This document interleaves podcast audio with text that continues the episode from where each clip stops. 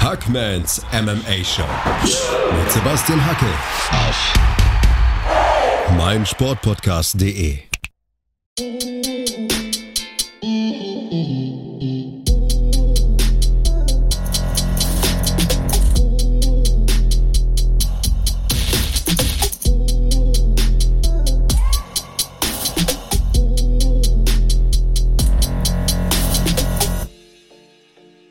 Hallo da draußen und herzlich willkommen zu Ausgabe 60 von Hackmans MMA Show auf meinsportpodcast.de. Keine Sorge, ich schwärme jetzt nicht vom äh, 60. Jubiläum meines Podcasts.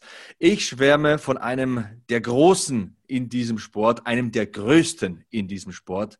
Anderson Silver hat wohl am vergangenen Wochenende zum letzten Mal in der UFC gekämpft. Und weil das Ganze für mich persönlich so bedeutungsschwanger ist, möchte ich mit Olli Kopp heute drüber sprechen. Olli hat über 20 Kämpfe von Anderson Silver in der UFC live gesehen. Aber erstmal, first things first. Hallo Olli, schön, dass du dabei bist. Ja, grüß dich, Sebastian. Vielen Dank für die Einladung und herzlichen Glückwunsch zur Nummer 60. Du, die Nummer 100 ist nicht weit weg.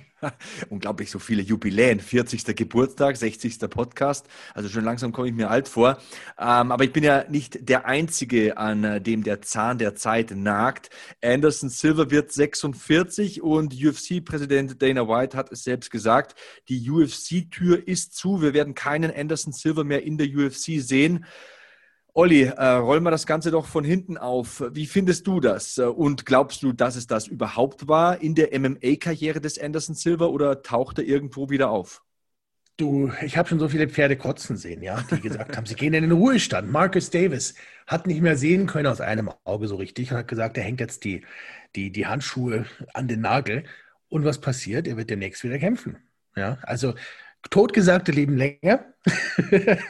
Bei Anderson ist es aber wirklich so, ich meine, da sind wir, ich schätze, da sind wir zwar uns auch einig, mit 46 ist es durchaus keine Schande, mal zu sagen, jetzt reicht's. Ja. Gleichzeitig, gleichzeitig bin ich mir sicher, dass wenn ihm jemand anbieten würde, zu Hause Abstand oder Abschied zu nehmen, dann würde er das garantiert nochmal noch mal tun. Was meinst du? Äh, ich bin absolut bei dir. Also man hat es ja auch gesehen. Ich fand es sehr sympathisch. Also wir fangen ja von hinten an quasi. Jetzt sind wir schon dabei das Ende des Kampfes fand ich ja erstmal super emotional, wie er sich da in den Armen liegt mit Uriah Hall und wie der sich bei ihm bedankt und fast schon entschuldigt, dass er ihn K.O. geschlagen hat in Runde 4. Und Anderson ist super respektvoll, ist einfach dieser Martial Artist, ähm, wie man ihn kennt. Ne? Also für mich der Bruce Lee meiner Generation wenigstens mal. Michael Bisping hat es ja auch gesagt. Und dann sitzt er da auf dem Stuhl bei Michael Bisping im Interview und dann sagt er, ja, ähm, das war der letzte Kampf meiner Karriere. Und im nächsten Satz sagt er, ja, ich weiß nicht, ob ich aufhören will will. das war nicht schon sympathisch irgendwie. Ich meine, du kriegst den Anderson Silver aus dem Oktagon, aber du kriegst das Oktagon nicht aus dem Anderson Silver. Und äh, deswegen glaube ich, ja, einerseits, UFC-Präsident Dana White hat es ganz deutlich formuliert, wir werden ihn nicht mehr für die drei größten Buchstaben in diesem Sport sehen, aber ich bin mir fast sicher, wie du schon sagst, dass er irgendwo in Brasilien vielleicht noch hier und da mal ein Kämpfchen bestreitet, der wird das so lange machen, wie es irgendwie geht. Du bekommst den Kämpfer nicht aus ihm raus, Olli, oder? Bin ich komplett bei dir. Ich, mich würde auch nicht wundern, den beim Bare Knuckle Boxing oder sowas irgendwann mal zu sehen. Oder vielleicht nochmal ein K1-Kampf oder irgendwas. Also es ist ganz schwer, wenn du so ein Spitzensportler bist, dann plötzlich komplett ohne das hin so dazustehen, was du deine letzten 25 Jahre oder 20 Jahre gemacht hast. Ja. Ich meine, das ist echt schwierig. Der kann ja nicht jeden Tag nur noch Big Macs essen. Und das, das, war also sein Ritual nach jedem Kampf. Das war das ja bekannt. Ist, das ist eine gute Vorlage übrigens, denn er hat ja vor seiner Karriere als Kämpfer bei McDonalds gearbeitet. Ne? Das hat er auch ja. in einem Interview verraten.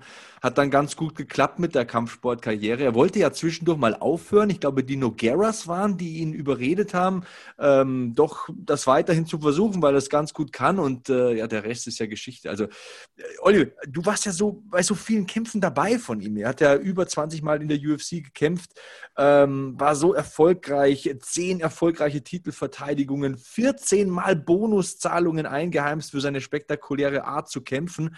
Warst du immer Anderson Silver Fan? Ehrlich gesagt, nicht so. Also ich habe ihn zum ersten Mal live erlebt bei Cage Rage. Da hat er gegen Lee Murray gekämpft. Oh, das war eine Hinrichtung. Das war eine ja. Hinrichtung. Der Kampf, also ich weiß nicht, ob man den auf YouTube findet, aber weil du es gerade sagst, der Kampf bei Cage Rage gegen Lee Murray, das war ein absolutes Schlachtfest. Also absolut. Ich glaube, Lee Murray war froh, als es vorbei war.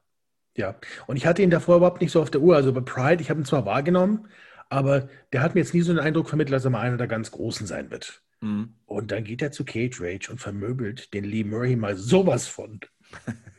also das war echt der Hammer. Ich habe ihn dann nochmal gesehen gegen Jorge Rivera, auch bei Cage Rage. Das war auch eine ziemlich harte Nummer. Also es war so richtig schön auf Anderson Art mit Knien und Punches und dann war da hat Jorge halt kein, kein Land mehr gesehen. Und dann nochmal bei, bei, was weiß ich, glaube Cage Rage 14 oder so, gegen, gegen Curtis Stout, bevor er dann in die UFC gegangen ist. Nee, halt gegen sech, bei, bei Cage Rage 16 gegen Tony Frickland, den habe ich noch gesehen. Hm. Der Fight war es. Und dann ging es eh schon in die UFC. Und wenn du dich erinnerst, gegen Chris Lieben, den hat er auch erstmal richtig zerlegt. Boah, und dann das, das, das war Franklin. Schlimm. Das war schlimm. Und dann Rich Franklin richtig zerlegt, aber mal sowas von. Da habe ich ihn plötzlich auf der Uhr gehabt dann, aber so richtig. Und du kennst es ja, du erinnerst dich sicherlich auch noch dran, danach kommen einige Fights auch mal, die eher schwierig waren. Mhm. also Patrick Colte war jetzt nicht unbedingt der beste Fight aller Zeiten, da haben wir sich gedacht, naja, nächstes Mal wird es dann wieder besser. Und dann kam Talis Lates. Damien Meyer war auch schwierig, ne? Das war so der, die Krönung des Ganzen. dann kam Chael Sonnen und alles wurde gut.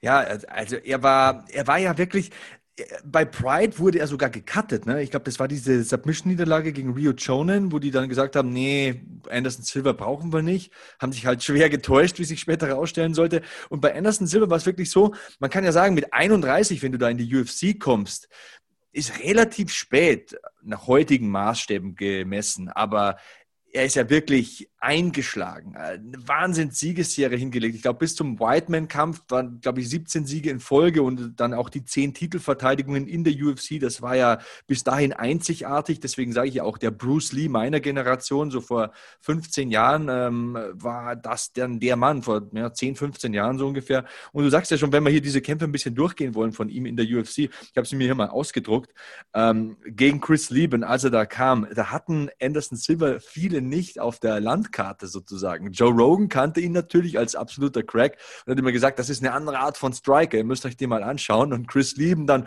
ich weiß nicht, ob du dich erinnerst, auf der Pressekonferenz gesagt, ja, den putze ich weg, den haue ich K.O. mit einer harten Linken, keine Chance. Oh, Junge, Junge, Junge, hat der sich getäuscht. Du, ich habe Chris Lieben das geglaubt damals.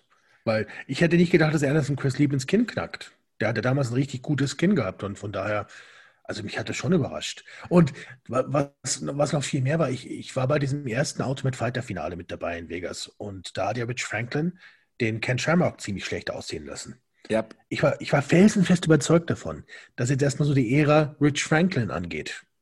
Und dass es, das sozusagen die neue Generation Kämpfer ist. Hm. Und kein Jahr drauf hat ihn Anderson, oder eineinhalb Jahre, was es waren, hat ihn Anderson weggeputzt. Aber sowas von. Hm. Das war nochmal eine komplett neue Generation, wo du gemerkt hast, ein Rich Franklin, ein Dan Henderson sieht da kein Land dagegen. Ja, das war, das war auch mein Eindruck. Ich muss auch sagen, ähm, Chris Lieben war ja so ein maßgeschneiderter Einstiegsgegner. Das ist einer, der immer nach vorne geht, auch wenn dem Lastwagen entgegenfährt. Der geht halt einfach nach vorne. Das ist sein Style. Da hat man gesagt, gut, das ist ein maßgeschneiderter Gegner für jemanden, der so fein striken kann und nicht nur Kicks und Fäuste hat, der auch super Ellbogenstöße hat, super Muay Thai Knie hat, ein klasse Muay Thai Clinch hat. Ähm, aber dann, wie er dann Franklin weggeputzt hat, das war, da hat man dann schon gemerkt, oh, das ist ein ganz, ganz, ganz anderes Tier. Sowas haben wir hier noch nicht gesehen. Ne? Und äh, ja, machen wir weiter. Travis Luther, das ist immer so ein Kampf, da habe ich hier im Podcast schon ein paar Mal drüber gesprochen. Travis Luther, erinnerst du dich noch? Äh, der hat ja damals das Gewicht nicht geschafft. Also es wurde offiziell nicht als Titelverteidigung von Anderson gewertet, weil Luther das Gewicht nicht gebracht hat. Äh, ich glaube, der wäre fast gestorben auf der Waage. Ich habe noch nie jemanden gesehen, der so schlimm ausgesehen hat auf der Waage als Travis Luther an diesem, was war es, 3. Februar, beziehungsweise 2. Februar, einen Tag vorher, 2007. Du, ich habe einen Backstage gesehen an dem Tag. Der sah aus wie, der sah aus wie das, das Leiden Christi persönlich. Also ohne Scheiß, der ist auf dem Boden gelegen, auf dem Handtuch. Der war kreidebleich und grau zugleich. Ich habe keine Ahnung, wie das auf die Waage geschafft hat. Die mussten den zu, zu dritt hochhieven. Das sah aus, als würde er auf Langlaufschieren laufen. Das hat der ja, Beine genau. nicht mehr gehoben. Der hat nur noch so gerutscht. Ne? Also das ja. war seine, seine, seine Begleiter haben ihn tatsächlich bis zum Eingang getragen. Und die letzten Schritte ist er dann selbst gegangen. Ja. Also, dass, dass er den zerpflückt hat, fand ich jetzt nicht wirklich überraschend. Ich glaube, den hättest du zerpflückt an dem Tag. Dankeschön. Und ich meine, ich meine, danke. ich meine, ich, ich meine es nicht despektierlich. Ich, ich sage einfach, dass an dem Tag, das war nicht Travis Luder, der da, der da aufgetaucht ist. Ja, es war auf jeden Fall mal ein weiteres Opfer auf seiner Liste. Also, wenn man es wirklich mal so sieht, also 2006 kommt Anderson Silva in die UFC, super Furore, dann äh, nach dem Sieg gegen Chris Lieben, dann gewinnt er gleich den Titel im zweiten Kampf. Ähm, gut, dann kommt Travis Luther, haben viele gesagt, naja, der Travis Luther, der war da nicht im Vollbesitz seiner Kräfte, aber dann auch wieder Erstrunden TKO gegen Nate Marquardt und Nate Marquardt war damals eine Macht, Olli. Das war ein richtig guter Kämpfer im Mittelgewicht, den haben alle gefürchtet. Der war, der war vor allem entschlossen. Und der, musste auch sagen, der hatte den Background sowohl im Striking als auch im Ringen, als auch so in den, in den dreckigen Sachen. Ja, der war, war bei, bei Pancrase aktiv in Japan. Der kannte sich richtig aus. Und den so wegzuputzen, innerhalb von einer Runde, das hätte ich ehrlich gesagt nicht für möglich erachtet. Für mich war Nate Marquardt damals die ganz klare Nummer zwei in der Gewichtsklasse. Mhm. Und Anderson hat ihn wie einen Idioten aussehen lassen. Ja, und dann ging es gegen die Nummer 1 nochmal, gegen Rich Franklin bei UFC 77, auch im Jahr 2007, hat er am Anfang sehr viel und sehr oft gekämpft. Da haben alle gesagt, ja, Rich Franklin hat bestimmt gelernt aus der Niederlage, hat er jetzt ein Jahr Zeit, hat sich weiterentwickelt. Nix da, zweite Runde TKO und dann kam dieser Kampf gegen Dan Henderson, den du vorhin angesprochen hast. Und man kennt ja Dan Henderson, ultra tough, ähm, Olympiaringer, ein Mann, wo man sagt, der würde niemals aufgeben. Und das war das Ende vom Lied. Der tappt in Runde zwei. Das, das kannte man nicht von Dan Henderson, dass der hilflos abklopft. Und da sah man dann auch, oh, Anderson Silva ist vielleicht nochmal ein Stückchen gefährlicher. Der kann nicht nur sehr gut striken, er ist auch ein Black Belt im BJJ. Und wenn er mal zu Boden gerungen wird, dann ist das auch eine sehr, sehr gefährliche Komponente. Und Dan Henderson hat es am eigenen Leib erfahren. Warst du damals auch vor Ort bei diesem Kampf? Den, ich war nur bei dem Debüt gegen Lieben nicht dabei und ich war gegen James Irwin nicht dabei. Ansonsten war ich bei jedem Anderson-Fight bis UFC 200, wo er gegen DC gekämpft hat. Krass. Und wie gesagt, ich hatte das überhaupt nicht auf der Uhr. Ich habe das zufälligerweise vorher mitbekommen, als ich so ein bisschen geschaut habe, wo hat er denn gekämpft? Und das ist mir aufgefallen, da warst du, da warst du, da warst du, da warst du. Also ich, ich hätte jetzt nie so als, als einen glühenden Anderson Silver Fan beschrieben. Und trotzdem hat er mich scheinbar immer genug interessiert, dass ich zu den Veranstaltungen hingefahren bin. Ja, ich äh, war auch ehrlich gesagt so vor 15 äh, oder auch noch vor ja, 11, 12 Jahren nicht so großer Anderson Silver-Fan. Und der Grund ist ganz einfach, du hast ja vorhin auch schon so ein bisschen angeteased. Es kam noch ein K.O.-Sieg gegen James Irvin, es kam noch ein TKO gegen äh, Patrick Cote, aber dann fing er an, diese Mätzchen zu machen. Ähm, gegen Thales Lates hat man das schon gesehen, dann hat er Forrest Griffin vorgeführt, das muss man wirklich so sagen. Also das war echt eine Demontage. Ähm, der Damien Meyer-Kampf war dann schwierig und ähm, Anderson Silva hatte dann diese große Rivalität, für mich immer noch die beste aller Zeiten. Ich habe da so mitgefiebert, weil ich auch immer so großer Chael Sonnen-Fan war, gegen eben äh, Chael Sonnen. Und ähm, da habe ich aber dann doch gemerkt, Mann, ähm, ich muss mal dieses Ding ablegen, das ich im Kopf habe, der wäre arrogant oder vielleicht hochnäsig. Der war einfach so verdammt gut, denn er hat ja auch im ersten Kampf gegen Chael Sonnen, obwohl er 4,9 Runden verloren hat, den Kampf noch gewonnen. Das war der verrückteste Kampf aller Zeiten, dieser erste Kampf gegen Chael Sonnen. Der war der Hammer. Also ohne Scheiß, ich, ich, ich wusste gar nicht, wie ich reagieren soll. Ich war sowas dermaßen leer nach der zweiten Runde und da kamen noch drei. Ich hätte nie, nie, nie gedacht, dass Chael Anderson so vorführt. Und ich hätte nie gedacht, dass Anderson in der fünften Runde das Ding nochmal dreht und, und per, per, per Submission gewinnt. Das war für mich einer der besten Fights der UFC-Geschichte. Und das ist mit Abstand noch der Fight, den ich am öftesten wieder anschaue. Ja, da, also wirklich, du kannst es, wenn du einen Film drehen möchtest, wo du sagst, am Ende, in dem letzten Segment des Films, kämpfen die beiden Helden gegeneinander. Du könntest das Drehbuch nicht spannender schreiben. Absolut. Ähm, Anderson hat kein Land gesehen in diesem Kampf, wurde immer wieder zu Boden gebracht von Chael Sonnen. Das war eine Takedown-Klinik, die der da geliefert hat. Und Auch niedergeschlagen. Nur niedergeschlagen. Ja, in der ersten Runde. Chael sah super crisp aus im Stand, äh, klasse Boxen, hat super zugemacht, super gedeckt, hatte echt ein tolles Distanzgefühl. Der war einfach so on an dem Tag, der war richtig da und da hat alles geklappt.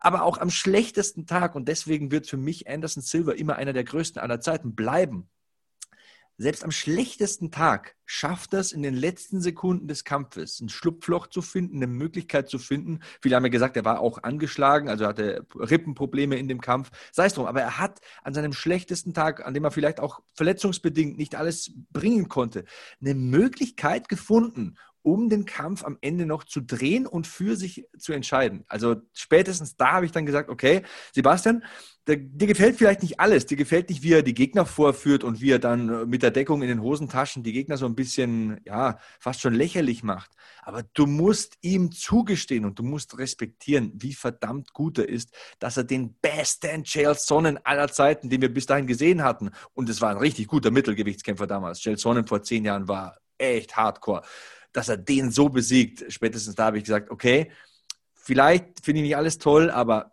hier sehen wir was ganz, ganz Großes. Ich habe diese, dieses, diesen Vergleich schon öfters bemüht, aber Forrest Griffin hat Anderson Silver zum Superstar gemacht. Chael Sonnen hat ihn zur Legende gemacht. Das, da stehe ich auch dazu. Das kann sehr gut sein. Vielleicht noch, vielleicht noch eine kleine Ergänzung zu dem Damien Meyer-Kampf.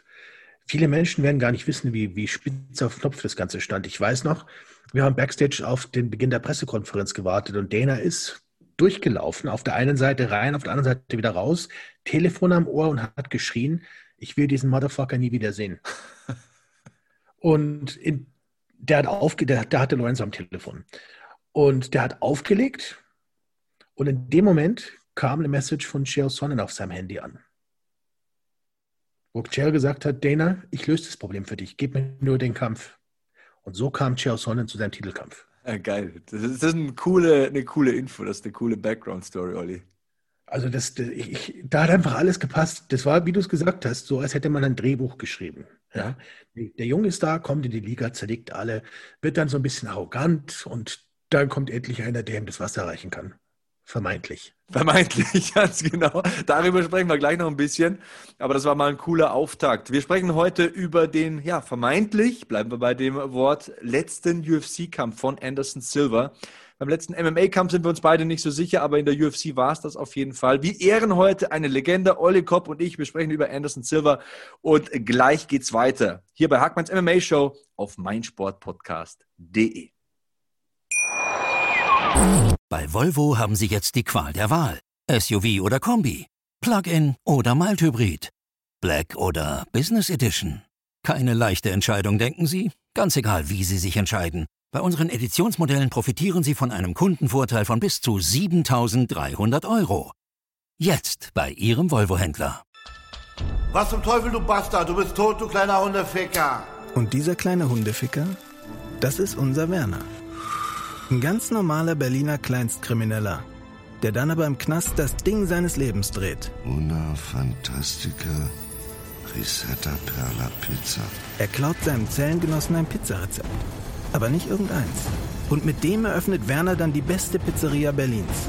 Doch Werners Glück ist nur von kurzer Dauer. Denn es hagelt Probleme. Werners Pizzaparadies. Erstmals großes Kino- und Podcast-Format. Mit fetter Starbesetzung. Alina But, Kida Ramadan, Edin Hasanovic, Oliver Koritke, Ralf Richter, Ben Becker, Winfried Glatzeder, Anna Schmidt und viele mehr. Abonniert die Scheiße. Jetzt macht schon, mach! Zweite Runde hier bei Hackmans MMA Show auf meinsportpodcast.de.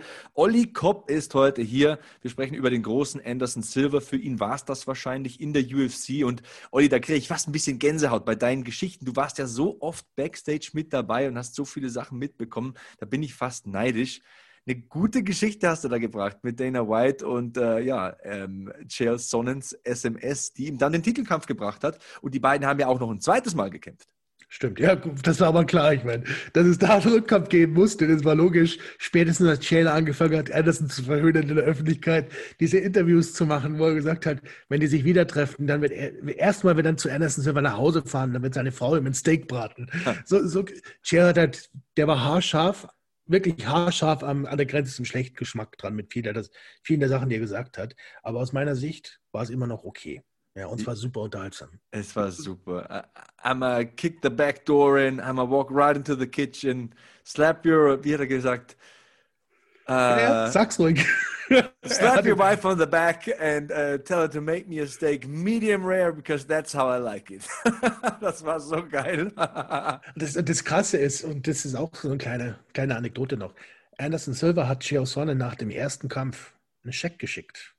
Über die eine Variante, die ich gehört habe, waren 100.000 Dollar, die andere Variante waren 500.000 Dollar. Und einfach nur drauf geschrieben, thank you.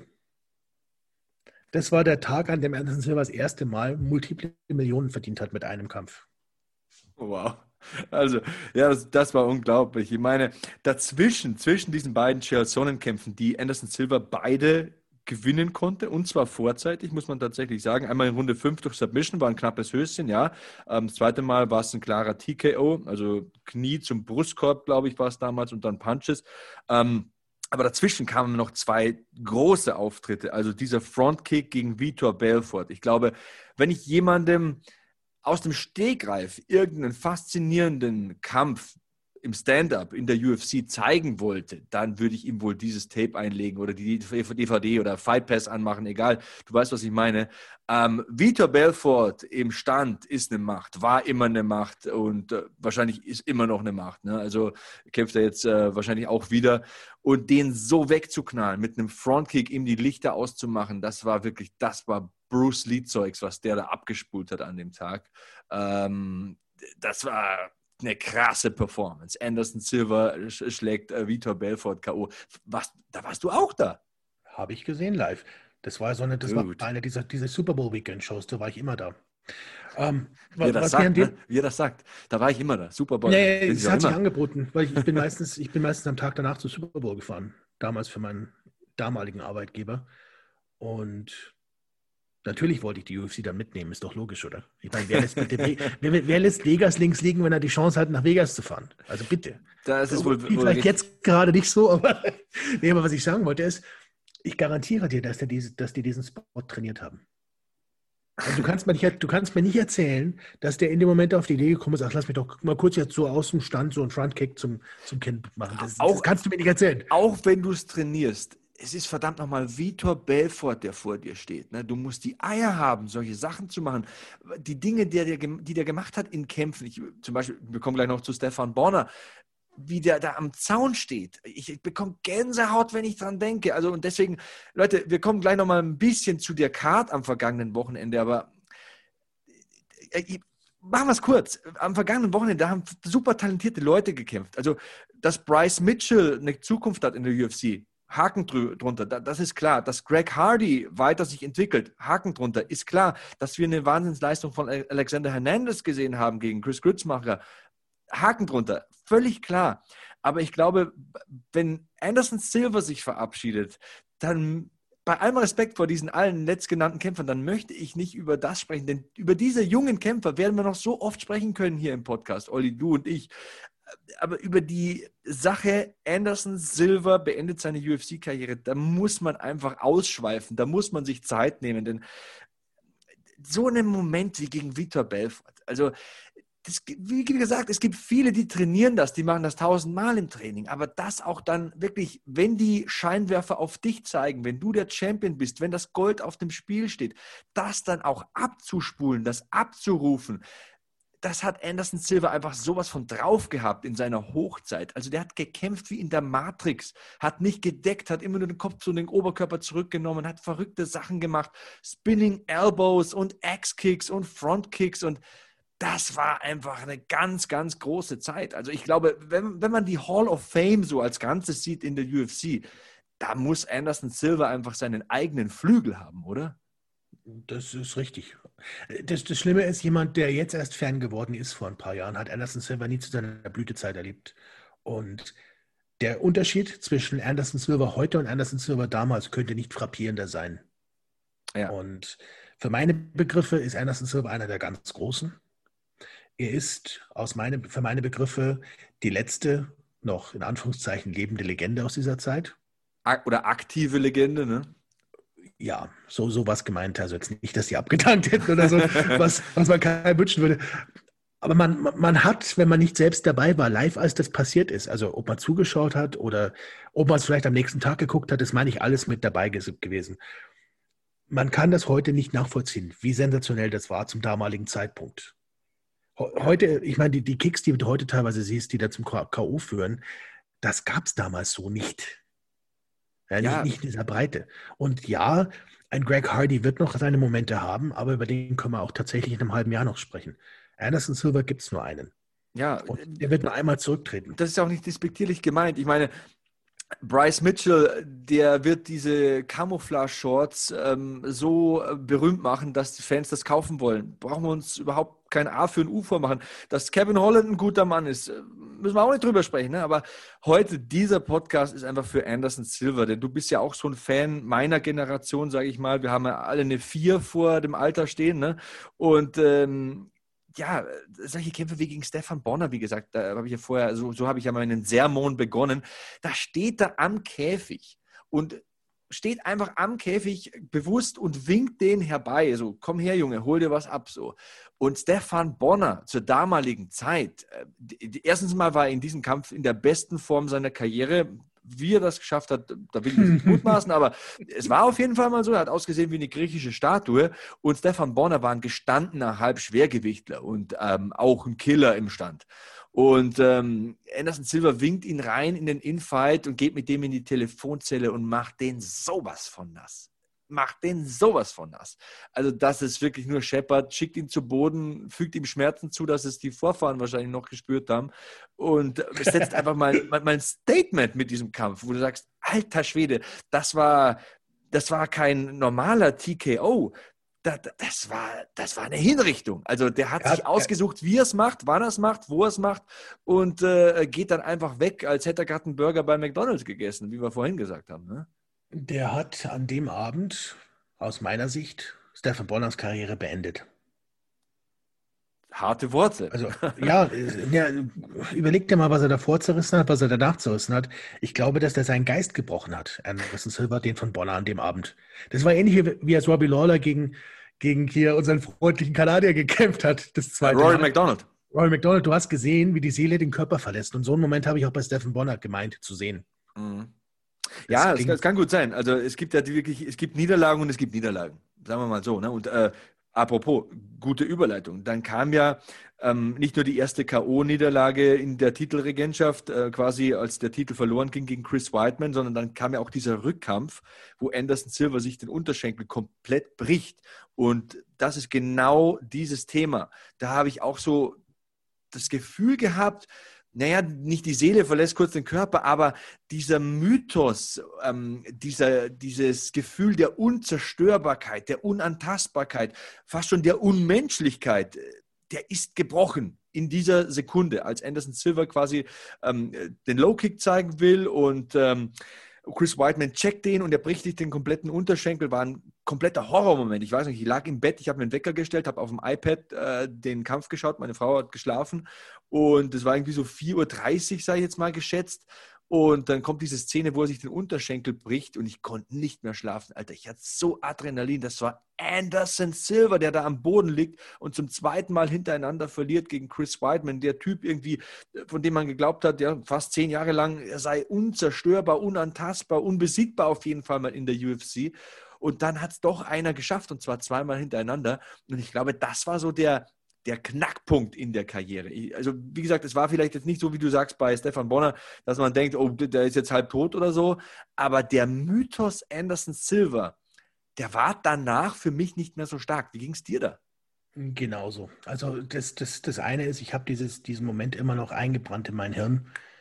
Das ist ja direkt so drei Meter, vier Meter vor uns passiert. Mhm. Also von, von den Pressetischen weg. Und das Geräusch, als Andersons Bein sich um das Schienbein von Chris Whiteman gewickelt hat. Boah.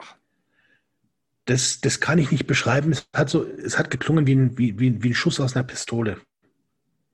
Dude. So richtig Bang! Ja. Und du wusstest im ersten Moment nicht, was passiert. Und dann hast du gesehen, wie Anderson sich vor Schmerzen am Boden windet. Und dann ist klar geworden, dass der, dass der einen Schienbein- und Jochbein-Durchbruch gehabt hat. Schienen- und Wadenbein, glaube ich. War das andere wäre ein bisschen schwierig gewesen, gleichzeitig Schienbein- und Wadenbein-Durchbruch gehabt hat. Und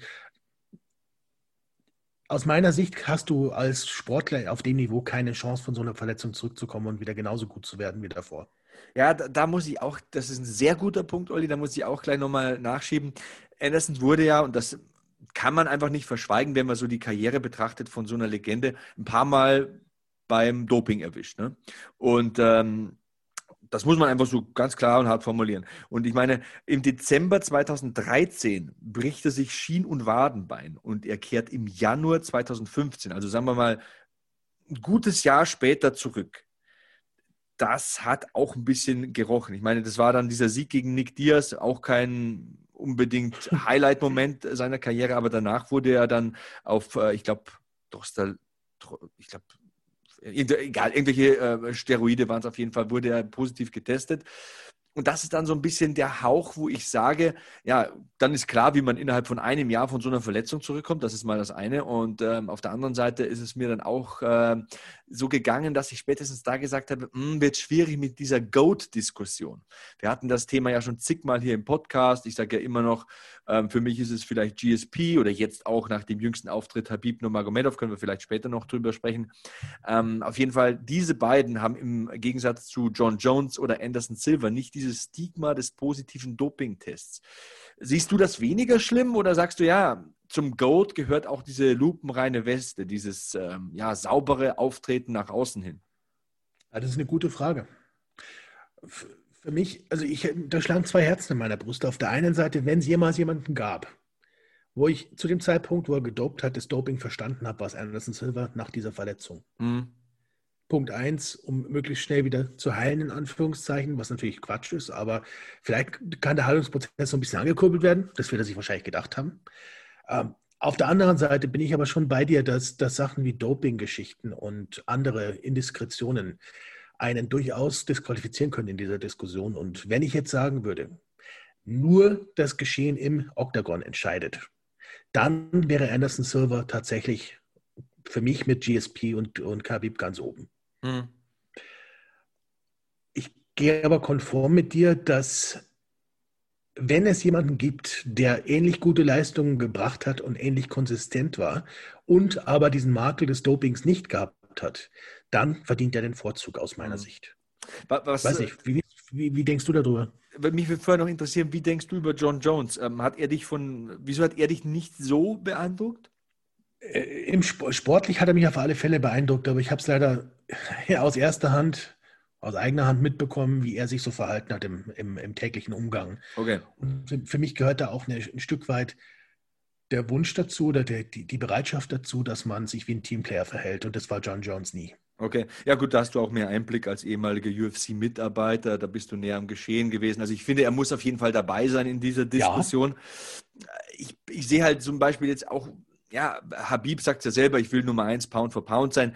Ich sehe das schon irgendwo berechtigt, weil erstens mal hat er halt nie verloren, zweitens mal hat er nie gedopt, drittens mal hat er kaum eine Runde verloren und bei John Jones war es halt so, hier und da mal ja, schon mal ein Ründchen oder zwei abgegeben oder auch mal umstritten gewonnen. Dann drei verschiedene positive äh, Dopingproben, das kannst du nicht von der Hand weisen und auch eine Niederlage. Gut, durch Disqualifikation, diese Ellbogenstöße müsste man wahrscheinlich längst legalisieren, aber das sind so meine Argumente. Aber ich verstehe auch, wenn Leute sagen, nee, John Jones so lange, so dominant, äh, für mich der GOAT.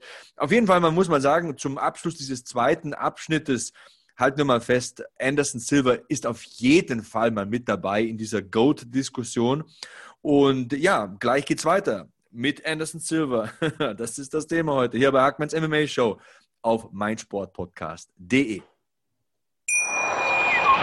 Ich habe mich natürlich schockverliebt, weil die war wirklich ganz, ganz klein. So begann die Mensch-Hund-Beziehung zwischen Christina und Tierschutzhund Frieda. Und wie es danach, nach dem ersten Moment der Verliebtheit, so weiterging und welche Klippen es danach zu umschiffen galt, das hört ihr in der neuen Ausgabe von Iswas Dog, dem Podcast für harmonische Mensch-Hund-Beziehungen. Iswas Dog?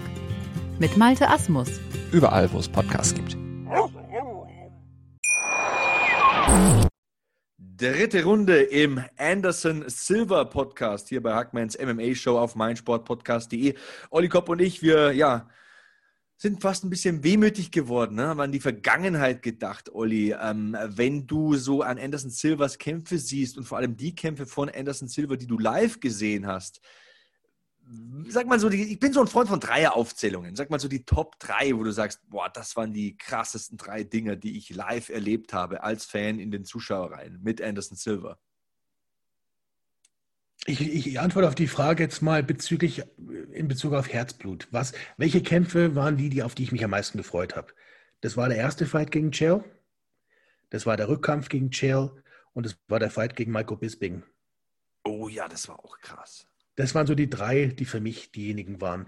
Ich, ich habe gerade ein bisschen gezögert, weil ich hätte ganz gern den von Daniel Cormier noch mit dazugenommen, weil der einfach so spontan und so cool war irgendwie von der Stimmung her. Aber was sportlich, sportliche Sachen angeht, sind es die beiden Chill-Kämpfe und Bisping. Und du?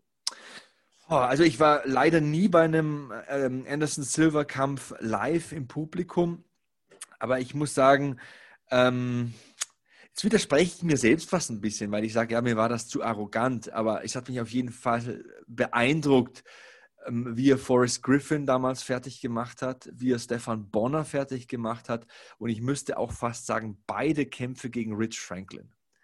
Also erstmal, da, da widerspreche ich mir selbst, weil ich sage ja einerseits, Anderson Silva hat ich, hat für mich damals ein bisschen arrogant gewirkt. Aber auf der anderen Seite musst du ja zum Beispiel auch mal die Eier haben, ins Halbschwergewicht zu gehen gegen gestandene Leute wie Forrest Griffin oder Stefan Bonner und auch körperlich gesehen. Ich meine, du hast Forrest Griffin schon öfter mal persönlich getroffen oder auch Stefan Bonner. Das sind riesen Kerle. Also das sind die können auch im Heavyweight kämpfen. Das sind riesen Kerle.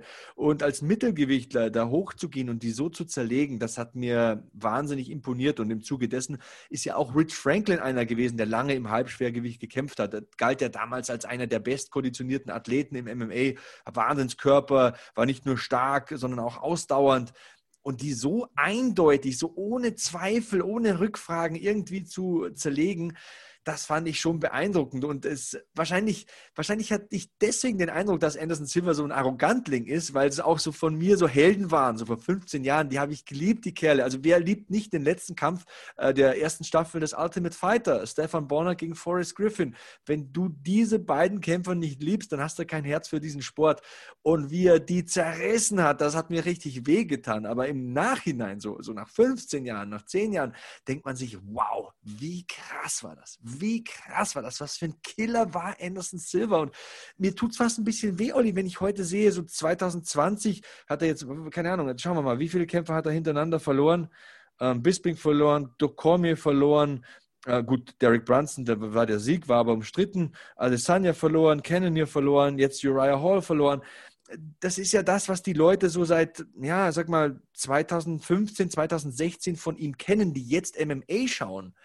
Und es tut mir fast ein bisschen leid, denn ihr habt ja so grandiose Zeiten verpasst, Olli. So zu unserer Zeit damals, sage ich jetzt mal so überspitzt, so um die 2010 rum, da war Anderson Silva wahrscheinlich der beste Kämpfer auf dem Planeten.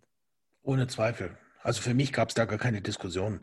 Und auch wenn du jetzt den Forrest Griffin-Kampf erwähnst, damals war Forrest tatsächlich noch eine Hausnummer. Der hatte gerade erst seinen Titel an Rashad Evans verloren. Also für mich war das überhaupt keine sichere Sache, ob Anderson Silva den Fight überhaupt gewinnt bei Forrest halt. Ich meine, Forrest ist bei, mit 230 Pfund umgelaufen wie ich sage, ja. also ein riesen Halbschwergewichter. Wenn John Jones jetzt sagt, er muss Gewicht zulegen, um Schwergewicht zu kämpfen, er möchte ungefähr 230 Pfund, 240 Pfund wiegen, das war damals das Gewicht, mit dem die rumgelaufen sind, diese Stefan Borners, diese Forrest Griffins. Die haben wirklich bis zum letzten Liter reingehungert in die Gewichtsklasse und Anderson war ein aufgepumpter Mittelgewichtler, ne? hat wahrscheinlich noch gefrühstückt vorm Wiegen und hat denen keine Chance gelassen. Die Null. Zehn von zehn Kämpfen hätten die kein Land gesehen. Also, das, das ist aber auch genau der Punkt, weil normalerweise würdest du doch sagen, dass wenn jemand eine Gewichtsklasse hochgeht, hat er schon mal so einen, einen Nachteil gegenüber den Leuten, die eben in diese Gewichtsklasse reinpassen, rein körperlich. Ganz genau. Anderson hat das wie nichts aussehen lassen wenn man jetzt sagt, zum Beispiel, wer ist der beste Mittelgewichtler auf dem Planeten? Es ist Israel Adesanya. Da gibt es keinen Zweifel.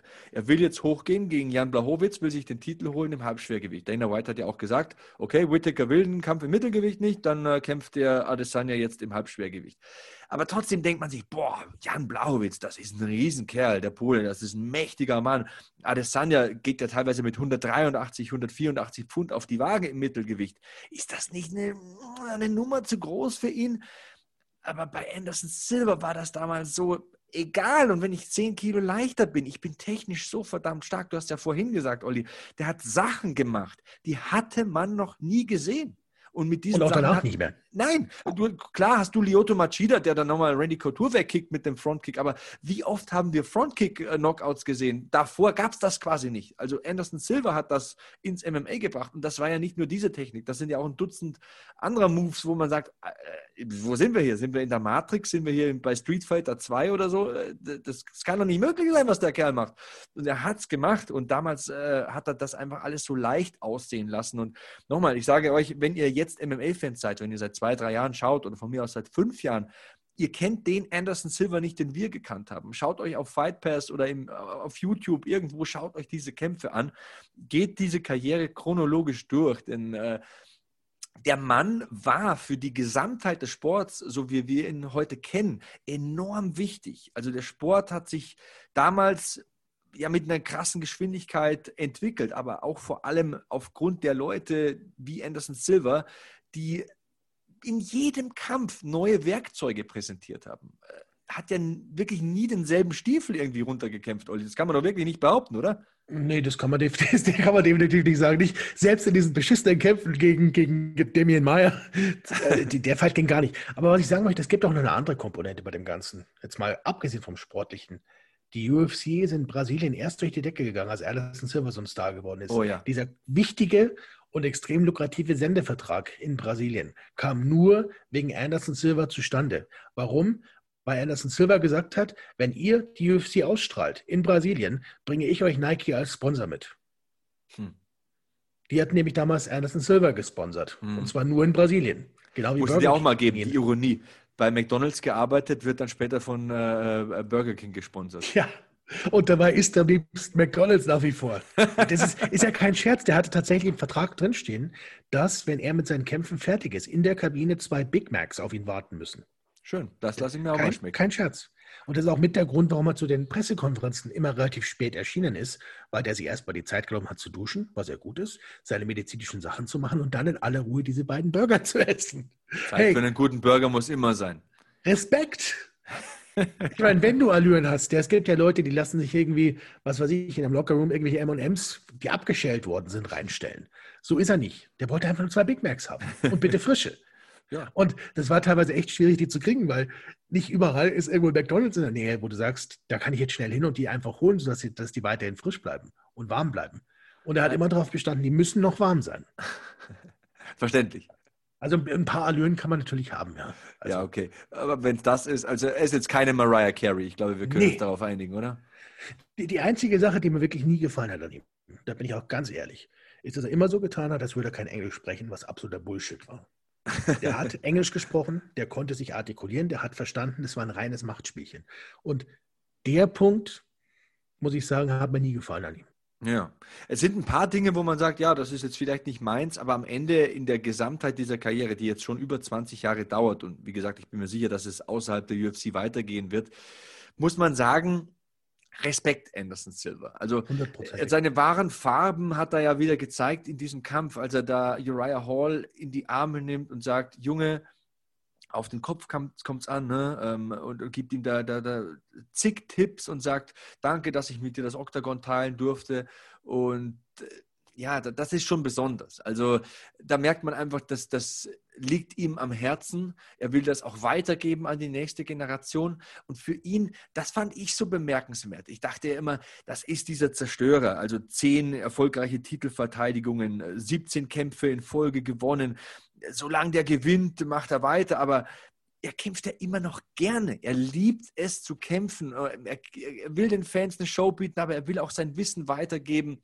Das finde ich schon eine schöne Seite. Also man merkt einfach, dass man sich, wie du sagst, dir gefällt das nicht. Ich habe am Anfang immer gedacht, der ist ein bisschen arrogant und so, dass man sich täuscht.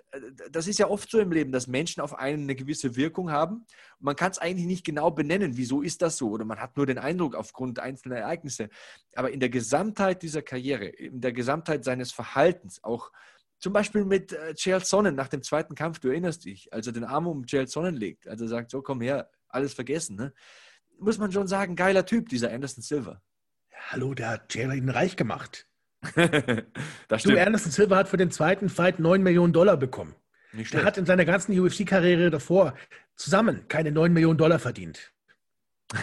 Also Ja, muss ich mir dazu sagen, Ja, äh, gut, aber trotzdem, wenn, man dir vorwirft, äh, du wärst ein dummer Brasilianer und du würdest äh, Karotten in den Kühlergrill von dem Bus stecken, weil du denkst, das ist ein Esel. Das, also sind die schon- Nogueras. das sind- Das sind die Nogueras. Ja, aber das, du weißt, was ich meine. Also Chelsea hat schon Ja. ordentlich vom Leder gezogen. Also äh, Ja, natürlich. er hat schon Aber- mit, mit den großen Kugeln geschossen. Aber Anderson Silva war einfach ein Sportsmann. War damals, ist er heute. Der hat es verstanden. Und das war der Unterschied mit, mit ihm und Wanderson und, und Wanderlei Silva. Silva hat es nicht, Wanderlei hat es nicht verstanden. Anderson hat es verstanden, dass Chair das gemacht hat, um den Kampf zu verkaufen, um den Rückkampf aufzubauen, um letztlich dafür zu sorgen, dass beide mehr Geld verdienen und beide mehr Interesse bekommen, beide mehr Sponsorengelder bekommen. Und letztlich sind diese auch geglückt. I can't let you get close. Genau. und ganz ehrlich, mein Respekt, ich habe ich hab's, ich hab so eine kleine Gruppe von Leuten gehabt, die immer nach Vegas gekommen sind zu den Events. Das war anfangs waren es so drei bis vier Leute, ne, die aus verschiedenen Teilen der USA angereist sind und wir hatten immer eine super Zeit dort.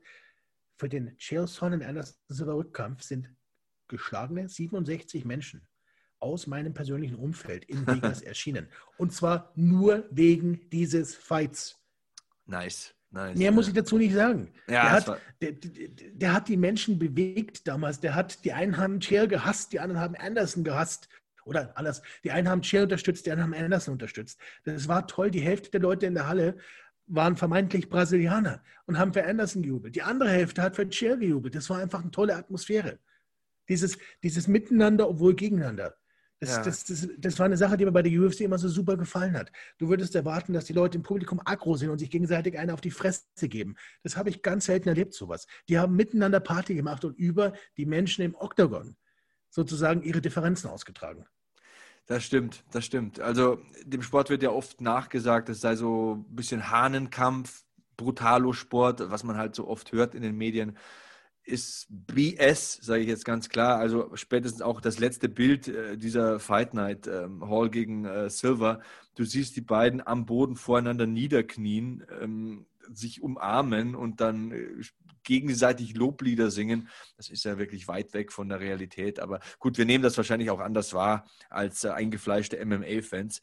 Ähm, ja, unfassbar. Also fast ein bisschen emotional diese Ausgabe heute. Ich hoffe, ihr bleibt gleich noch ein bisschen dran, denn Olli Kopp und ich, wir sind noch nicht am Ende mit der Karriere des legendären Anderson the Spider Silver. Bei Volvo haben Sie jetzt die Qual der Wahl. SUV oder Kombi, Plug-in oder Mild-Hybrid, Black oder Business Edition. Keine leichte Entscheidung, denken Sie? Ganz egal, wie Sie sich entscheiden. Bei unseren Editionsmodellen profitieren Sie von einem Kundenvorteil von bis zu 7300 Euro. Jetzt bei Ihrem Volvo-Händler. Weiter geht's bei Hackmanns MMA Show auf meinsportpodcast.de. The Spider Anderson Silver steht heute im Mittelpunkt. Am vergangenen Wochenende hat er seinen letzten UFC-Kampf bestritten gegen Uriah Hall. Olli, du hast es auch gesehen. Wie würdest du den Kampf so im Rückspiegel betrachten? Ich fand Anderson sah die ersten beiden Runden richtig gut aus. Ich kann nicht, ich weiß nicht, ob das ist, weil, weil Uriah Hall ihm zu viel, zu viel Respekt gezollt hat oder vielleicht Angst vor ihm hatte oder ob das einfach Taktik war. Aber für mich, wenn es ein Dreiründer gewesen wäre, hätte der maximal unentschieden ausgehen können. Bestenfalls aber für Anderson Silva gewertet werden können. Ich fand es toll, dass Uriah Hall in der vierten Runde aufgedreht hat, nachdem er in der dritten Runde den Knockdown geschafft hat. Ähm, ich, wo ich den Dana White, ich muss in einer einzigen Sache zustimmen, von den Sachen, die er so nach der Veranstaltung gesagt hat. Ur- Anderson Silva, also es war nicht die Geschichte, dass Anderson Silva diese beiden Runden toll ausgesehen hat, es war, dass Uriah Hall auch wenig gemacht hat und ihm damit den Raum gegeben hat. Ja, Das verstehe ich, das verstehe ich schon irgendwo. verstehe ich auch, wirkte für mich so ein bisschen nach dem Motto vor Ehrfurcht erstarrt, so, so, boah, jetzt bin ich mit Anderson Silva im Oktagon.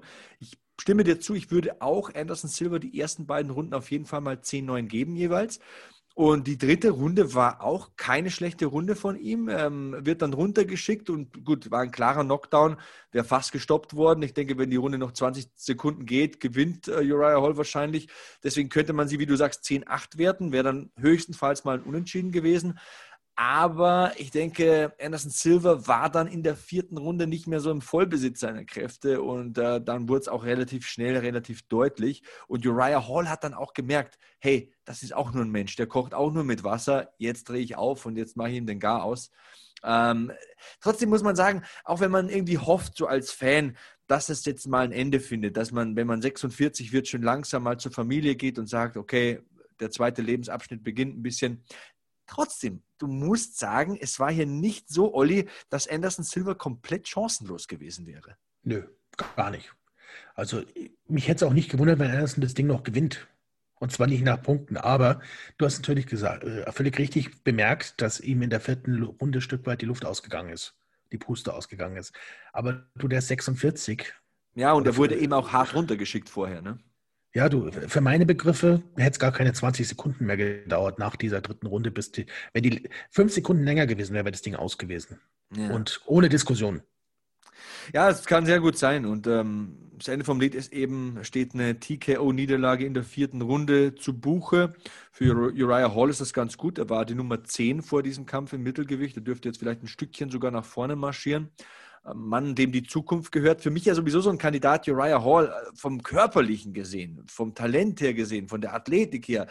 Äh, Weltklasse. Ich glaube, da ist es tatsächlich so, dass zwischen den Ohren der schwächste Muskel ist, dass der einfach nicht ähm, die mentale Stabilität hat, äh, die andere Größen in dieser Gewichtsklasse haben. Zum Beispiel ein Adesanya, zum Beispiel ein Whittaker oder ein Cannonier. Ich glaube, dass Uriah Hall ein Top-Talent ist und das schon sehr lange, aber dass er nicht immer das Beste abliefert und vor allem nicht immer das abliefert, was er eigentlich abliefern sollte, oder? Bin ich komplett bei dir. Für mich ist das Pendant, also du, du hast ja zwei Möglichkeiten. Ne? Du kannst, wenn du da auf deiner Erfolgsspur unterwegs bist und dann das erste Mal was erlebst, was gegen dich ist. Ja? Das erste Mal aus der Bahn geworfen wirst. Manche kriegen die Kurve und werden dadurch besser. Und andere kriegen dadurch irgendwie so einen leichten Drall und kommen nie wieder so richtig in die Spur. Wenn ich jetzt Uriah Hall vergleiche mit Francis Ngannou, dann wäre Hall für mich derjenige, der nach dieser ersten Niederlage in der UFC nie wieder so wirklich richtig zurückgefunden hat zu dem, was, was ihn bei Ultimate Fighter so toll gemacht hat. Und Francis Ngannou dagegen hat gemerkt, hey, die Art und Weise, wie ich mich selbst gesehen habe, dass ich unschlagbar bin, dass ich der Beste, der Tollste bin, mag vielleicht nicht so stimmen. Vielleicht sollte ich mal wieder einen Schritt zurücktreten. Vielleicht sollte ich ein Stück weit ja, mehr, ich sag mal, gewillt sein, auch Kritik von anderen anzunehmen. Und bei Hall ist es so eher so gewesen, aus meiner Wahrnehmung, dass Hall in seinem eigenen Kopf den Gedanken entwickelt hat, hey, ich bin nicht gut genug, ich kann da nicht mithalten. Hm. Der hat alle körperlichen Anlagen, der ist explosiv, der ist schnell, der ist super. Wie du es aber gesagt hast, der hat, also der sollte aus meiner Sicht wirklich einen Sportpsychologen aufsuchen. Und ja. wenn ich jetzt mal, wenn ich jetzt meinen persönlichen Wunsch äußern dürfte, würde ich sagen, dass der vielleicht mal ein paar Monate mit Anderson Silver trainieren sollte. Ja, wer weiß. Er hat ja gesagt, er fühlt sich mit seinem neuen Camp sehr wohl und ähm, ich bin versucht, es ihm zu glauben, denn für mich ist er nach wie vor einer der Top-Leute. Du hast gesagt, körperlich hat er alles drauf. Ich meine, auch wenn er Leute ausnockt, wenn der so in seiner Zone ist, wenn der ja in seinem Element ist, dann ist der sehr, sehr schwer zu stoppen. Das ist ein richtig guter Mann. Und Dana White hat gesagt, wenn ähm, Uriah Hall Leute ausnockt, dann hat man fast ein schlechtes Gewissen, wenn man klatscht, weil man denkt, oh, geht's ihm gut? Also es ist ja wirklich wuchtige Kicks und diese Spinning Heel Kicks, die er teilweise zeigt und so weiter. Das ist ja schon wildes Zeug. Aber es fehlt ihm so ein bisschen die Konstanz in seiner Karriere und ähm, ich hoffe, dass er das jetzt bekommt. Ich hoffe es auch deswegen, weil ich denke, dass wir das Beste von Uriah Hall noch nicht gesehen haben. Und vielleicht war es ja so ein Moment, dass die Fackel jetzt übergeben wurde an die nächste Generation und äh, wer weiß, vielleicht kann Uriah Hall ja noch unglaubliche Erfolge feiern. Ist ein wahnsinniger Sport, in dem Wahnsinniges passieren kann und äh, wieso sollte das nicht passieren? Aber ja, unser eigentliches Thema ist ja Anderson Silver und ich denke, wir haben fast alle Kämpfe von ihm so ein bisschen durchgesprochen. Ähm, wir haben gesagt, er war Champion bei Cage Rage, er war Champion, Champion bei Shoto, kam dann über Pride in die UFC und ähm, ja, da, da, ist ja auch der Rest Geschichte. Ich meine, ich habe mir mal rausgeschrieben, 14 Bonuszahlungen in seiner UFC-Karriere. Das, das ist ja auch mega krass. Also allein schon mal für die Knockouts of the Night. Sonnen-K.O. geschlagen, Marquardt, Lieben, Belfort, Franklin zweimal und Forrest Griffin. Also das ist ja Wahnsinn. 14 Bonuszahlungen, das sind mal 700.000 Dollar alleine nur durch Zusatzzahlungen, weil du so verdammt spektakulär kämpfst. Er sollte wahrscheinlich würde man sagen, so 250.000, 300.000 Dollar davon abgeben und an Rich Franklin zahlen, weil Rich Franklins Nase nie wieder dieselbe war danach. Der klagt heute noch darüber, dass er immer noch nicht richtig durch die Nase atmen kann. Wahnsinn. Anderson hat ihm ja die zweimal so gebrochen, dass du nicht mehr gewusst hast, ob es auch noch eine Nase ist. Das war auch so. Ich habe manchmal so die Momente, ich bin ja, manchmal, wenn ich UFC schaue, dann bin ich sehr tief drin in meinem Tunnel. Also da, da analysiere ich die wildesten Dinge und ich bin da, also wollte ja gar nicht wissen, aber als Anderson Silver da ähm, Rich Franklin, du erinnerst dich sicher, in diesen Muay Thai-Clinch hält. Mhm. Und, und, und, Franklin kommt einfach nicht raus. Er kommt nicht aus diesem Muay Thai-Clinch raus. Also, ähm, ich weiß nicht, an was es gelegen hat, an der Technik, an der Kraft, vielleicht an beiden. Er kommt nicht raus und er ist halt auch so verdammt tough, dass er niemals aufgeben würde und dass er da sich nicht fallen lässt oder so wie der da kassiert hat in diesem Muay Thai Clinch von Anderson Silver. Alter Schwede, ich bin aufgesprungen von der Couch. Ich habe hab die wildesten Bewegungen mit meinen Händen gemacht. Auch wenn ich mir heute noch ansehe, denke ich mir immer, Junge, du musst da irgendwie rauskommen. Der hat den so zerstört. Das war Rich Franklin. Das war Rich Franklin. Das war nicht irgendein Kasper von der Telefonzelle oder von der Bushaltestelle. Das war Rich Franklin. Und ja, auch das nochmal, das ist einfach exemplarisch für diese besondere Karriere. Du, an, die, an, dem Abend war noch was ganz anderes exemplarisch. Ich glaube, ich habe die Geschichte auch schon mal erzählt hier. Als ich da nachmittags in die Halle reingekommen bin, im Mandalay Bay äh, Convention Center, da saß Anderson Silva mit einer portugiesischen Variante von Harry Potter in der ersten Reihe auf den Stühlen und hat gelesen. Wirklich Stunden vor seinem Weltmeisterschaftskampf. Die Nerven, hab, Alter. Die Nerven musst du mal Ich habe auf, de, auf, der Hacke gewendet, bin zurück in, ins Mandalay Bay rein und habe 200 Dollar auf Anderson gesetzt. Du, das hätte ich auch du, gemacht in der Situation. Wenn, wenn du vor dem wichtigsten Kampf deiner Karriere so entspannt bist, dass du nicht mit deinen Trainern irgendwie Techniken diskutierst, Taktik diskutierst, dich aufwärmst, sondern in der Halle sitzt und gemütlich Harry Potter liest. Dann weißt du was, was ich nicht weiß. Ja, mindestens eine Sache, ja. Mindestens mal. So. Und deswegen, also ich, ich war wirklich überrascht, wie, wie er den Rich Franklin zerlegt hat. Und zwar, wie einfach der es hat aussehen lassen. Und ich, hab's, ich hätte es nicht gedacht, dass es Franklin nicht gelingen wird, sich aus dem Clinch zu befreien. Ja, das, das, war, das, das, das war für mich das, das Beeindruckendste im ganzen Kampf, weil Franklin kein kein, kein Novize ist, was Muay Thai angeht. Nee, wirklich nicht. Äh, auch ein verdammt zäher Knochen. Ähm, der ist zäher als Schuhsohle. Also, ja, und ich hatte, ich hatte wirklich was Platzangst, als ich das gesehen habe. dachte, das gibt's doch nicht. Der kommt doch nicht weg. Der, der, der, der, hat so einfach aussehen lassen, so easy, auch so fein und so, so technisch sauber, die Knie angebracht und ja, das war schon ein Träumchen, wie der da gekämpft hat zu der Phase seiner Karriere. Ähm, wenn ihr es noch nie gesehen habt, schaut es euch an. Also ich kann nur die Empfehlung immer wieder geben. Ich meine, ähm, 14 Bonuszahlungen, wie gesagt, das war ja mein Punkt. Äh, so viele Highlight-Momente. Ähm, Leute wie Sonnen oder Henderson abklopfen lassen. Und auch gegen Adesanya muss man tatsächlich fast ein bisschen unfair, wenn man sagt, so im Spätherbst seiner Karriere hat er nicht mehr so spektakulär gekämpft. Aber es war ja auch der Fight of the Night zum Beispiel gegen Adesanya ähm, oder gegen Bisping war auch ein Fight of the Night. Das war übrigens auch ein ganz verrückter Kampf, Olli. Kannst du dich erinnern? Als ich kann mich erinnern. Silver denkt, er gewinnt und sitzt, ich glaube, ich saß doch sogar auf dem Octagon-Zaun, ne? Hat schon gefeiert. Ja, also wir haben auch gedacht, der Kampf ist vorbei. Bisping ging zu Boden und ich dachte eigentlich, dass der, dass, dass der Referee den Fight abgebrochen hat. Äh, dass, dass die Runde vorbei war, ist mir in dem Moment nicht so ganz eingeleuchtet. Tja, aber das Ende vom Lied war dann, äh, Bisping kommt zurück. Silva hat so einen kleinen Adrenalinabfall, hat man das Gefühl gehabt. Ne? Irgendwie ist ja auch logisch, wenn du denkst, du hast gewonnen und dann merkst du, oh, nach einer Minute, ich muss wieder auf den Stuhl, es geht weiter. Und verliert das Ding noch damals gegen Michael Bisping, dessen Buch ich übrigens gerade wieder lese, zum zweiten Mal. Hm, ist wirklich ein gutes Buch. Sehr schön. Und äh, sagt auch, ja, das war für ihn ein Riesenmoment in seiner Karriere, den legendären Anderson Silva einfach besiegt zu haben. Ne? Das auf dem Papier im Lebenslauf stehen zu haben. Sieg gegen Anderson Silva, das kann mir niemand äh, mehr nehmen, hat er gesagt damals. Und auch hier in der Veranstaltung, im Live-Kommentar hat er nochmal gesagt, das ist ungefähr so wertvoll wie den Mittelgewichtstitel zu gewinnen. Und Michael Bisping war ja Champion, er muss es wissen. Dieser Sieg gegen Anderson Silva, das erreicht zu haben, das ist für mich mindestens so wichtig wie der Titelgewinn. Und das sagt ja alles, wenn du den Respekt deiner ja, Weggefährten und ehemaligen Gegner so genießt, äh, was für ein großer Kämpfer du dann bist. Und man darf auch nicht vergessen, dass der die Weichen gestellt hat, dieser Sieg, dafür, dass Michael Bisping überhaupt den Titelkampf bekommen hat.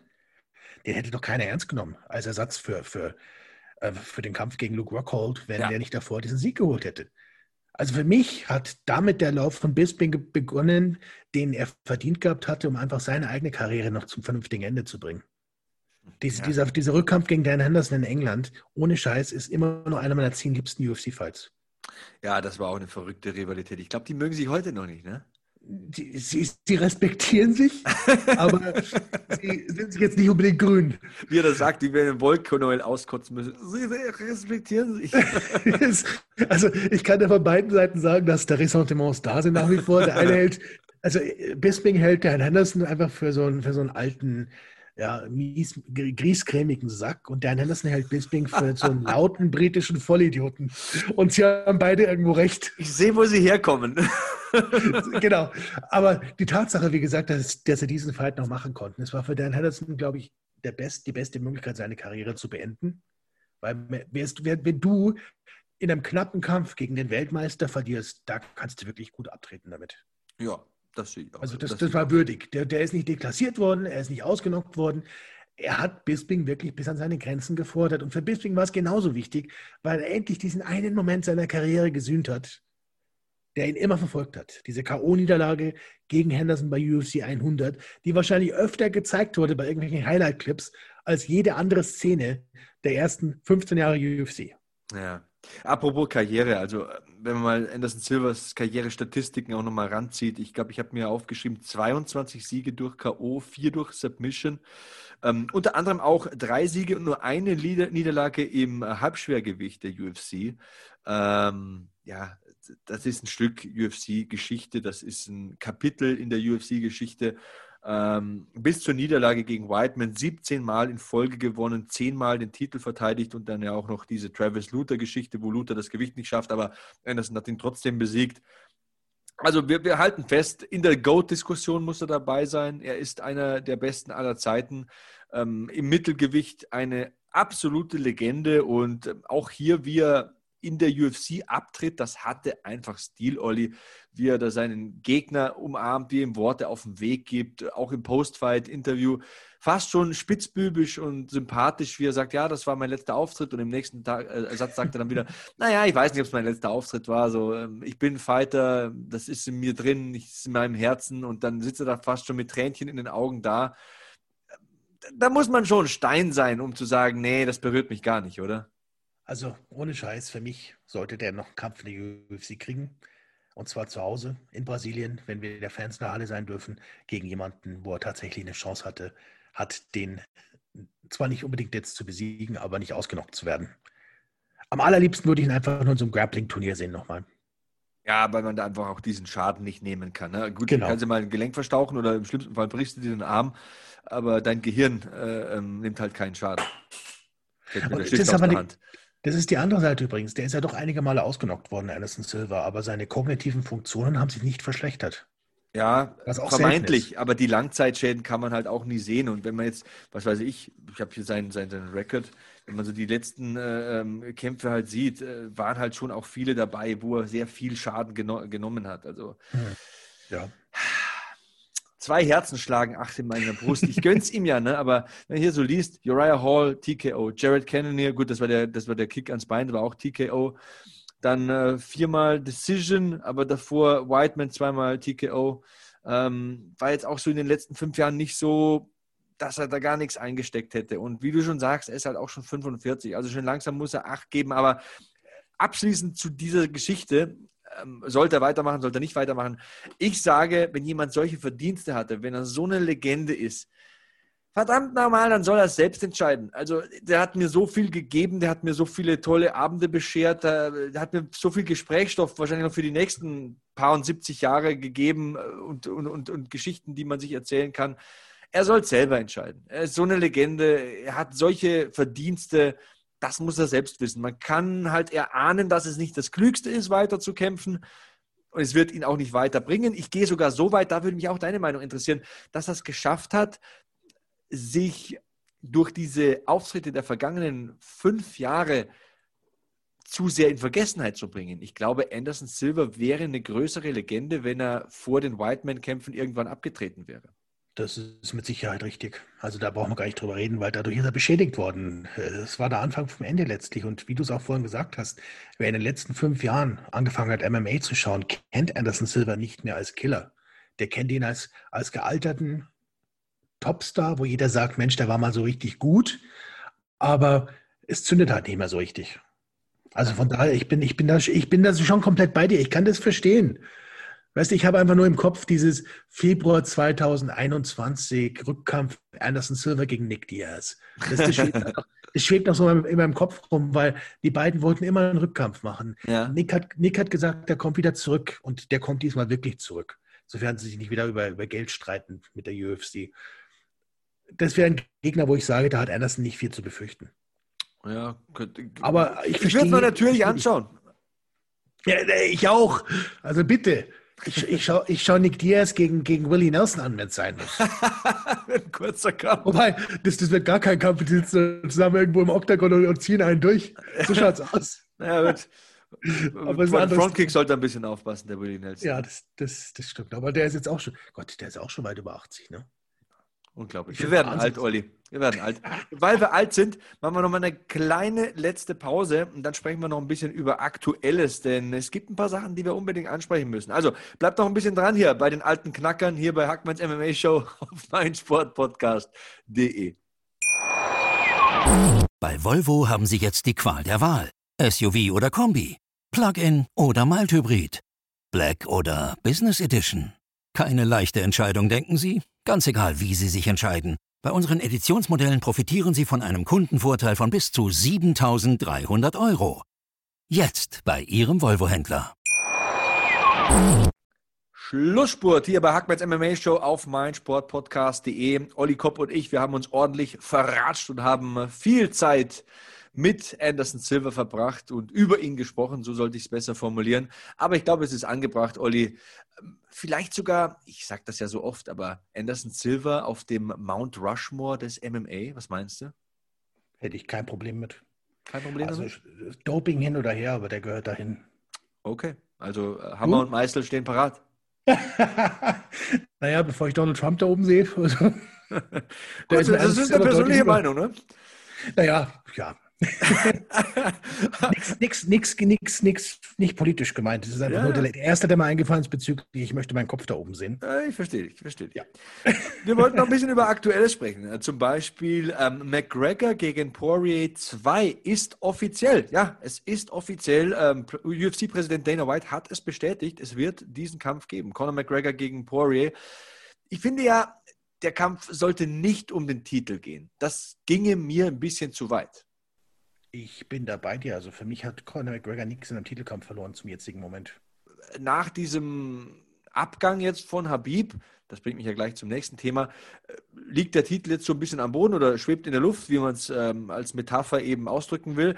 Ähm, aber da sind auch noch ein Justin Gaethje und ein Tony Ferguson. Und ich meine, Fakt ist nun mal, Habib hat sowohl McGregor als auch Poirier und Gaethje eindeutig besiegt hat sie alle abklopfen lassen.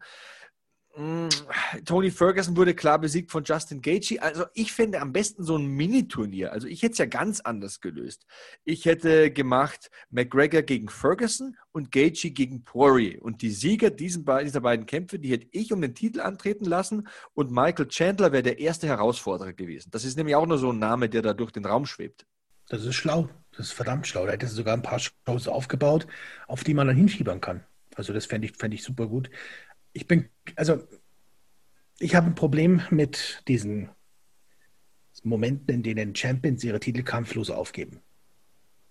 Weil, egal ob das jetzt ein GSP war direkt nach dem Bisping-Fight oder ob das, ob das jetzt Habib ist, dadurch, dass die so dominant waren in ihren Gewichtsklassen, steht die Gewichtsklasse eigentlich einem großen Trümmerfeld. Und jetzt können sich diejenigen, die nicht gut genug waren, um gegen Habib zu gewinnen, um den Titel streiten. Hm. Das war blöd, blöd gesagt, ja. Das ist eine böse Interpretation, aber es ist leider eine, die du bei vielen Fans draußen siehst.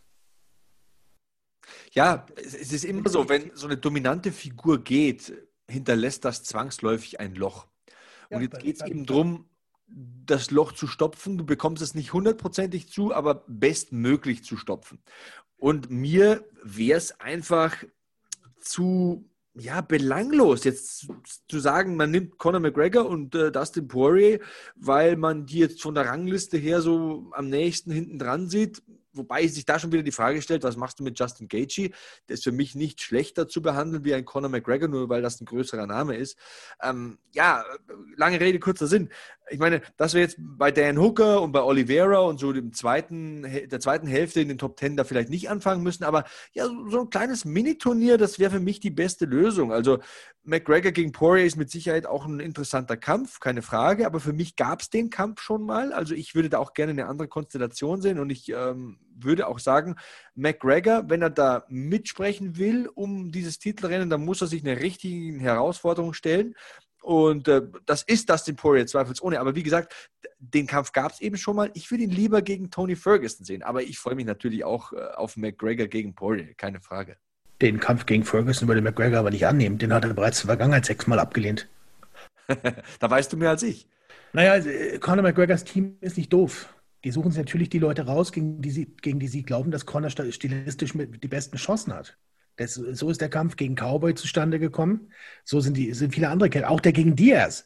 Den haben sie nur, dem haben sie damals nur zugestimmt, weil sie gedacht haben, dass Conor den wegputzt. Also sie wollten ja auch Diego haben, ne? Ja, das, das ist wieder ein anderes Thema. Also sei mir nicht böse, aber da gebe ich dir da recht.